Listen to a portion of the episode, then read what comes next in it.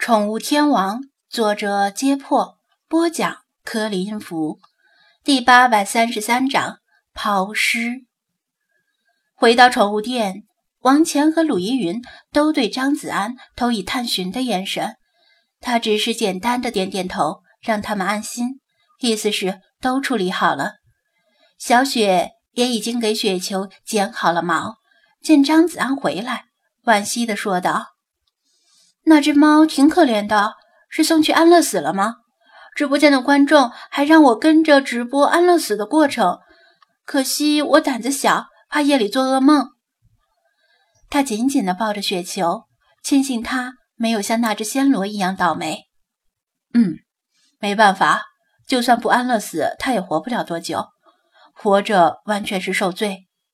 张子安答道：“不用担心，猫得狂犬病的事儿。”很少见的，小雪叹息道：“可是我也经常带着雪球去外面玩，要是万一哪天也被不知道哪里跑出来的流浪猫给抓一下、挠一下，哪有那么多的流浪猫啊？流浪狗比流浪猫的危险性要大得多呢。”张子安笑道。不过马上又想起从爱萌宠养殖基地里跑出来的那些猫，尽管大部分被人收养。还是有不少沦为流浪猫，而收养者最初的新鲜劲儿过去之后，会不会将免费得来的猫遗弃，进一步增加流浪猫的数量，实在是个未知因素。其实小雪所在的别墅区管理严格，根本没有流浪狗和流浪猫，业主们都是身家豪富，不止一处居所。普通人遗弃猫狗的各种理由，在他们身上都不适用。雪球变秃了，但是没变强，倒是显得更加苗条。它身上还残存着很多剪掉的碎毛。小雪干脆尝试用闻名已久的自动洗狗机给它洗澡。菲娜跃回猫爬架上，打了个哈欠，继续睡觉。老查依然在看电视。雪狮子。依然在色眯眯地看着美女舔爪子，菲马斯被几个刚过来的影迷围着签名合影，理查德到处飞来飞去，刮噪个不停，像是什么事儿都没有发生过一样。张子安往楼梯口望了一眼，星海蹲坐在楼梯最高的一节，眨着银灰色的眼眸，注视着来来往往的顾客。眼神里既有对人类的害怕，又有对人类的亲近与向往。宠物店里暂时没事儿，他跟鲁依云招呼一声，出门来到隔壁的水族馆。吴师傅、赵师傅还在挑呢。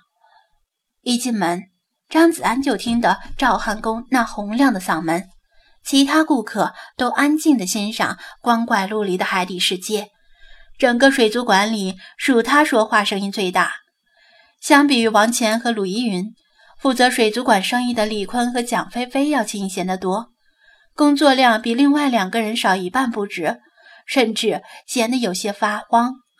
究其原因，一是因为每个鱼缸都贴着标签，注明鱼缸里的生物种类和饲养难度，没有太多可问的；二是因为。养水族生物的人，大部分都是做过功课才来的，不像养猫养狗的人，往往头脑一热就来宠物店领回一只。三，不可否认，水族生物爱好者的数量比养猫养狗的人要少得多。吴电工和赵汉工一早就来了，张子安在宠物店折腾了半天，没想到这两位居然还没走。只能说，退休的人就是有闲工夫。如果不是中午要回家吃饭，估计他们他们能在这里待一天。张子安其实考虑过，向德国的水族馆和宠物店学习，在自己的店里提供收费咖啡和茶水，再安置几张藤椅和藤桌，甚至与李氏小吃店合作提供外卖。除了能多一份收入渠道以外，顾客在店里逗留的时间越多，挣钱的可能性也越大。吴电工和赵汉工站在一排水族箱前，正在激烈的争论着什么。赵汉工声音高，吴电工声音平和，但并不示弱。上了年纪之后，脾气都倔。两人谁也说服不了谁。一见张子安过来，吴电工像是见到亲人一样，热情的打招呼：“小张，快过来一下，你懂得多，我们向你请教个问题。”张子安走过去问道：“吴师傅，什么事儿啊？”老吴，你别瞎套近乎，我来说，是这么回事。赵汉公抢着说道：“之前你来我们家处理那条博比特虫。”咱们不是烧了很多开水，把我缸里的礁石全都浇了一遍吗？对呀，张子安表示自己没有忘。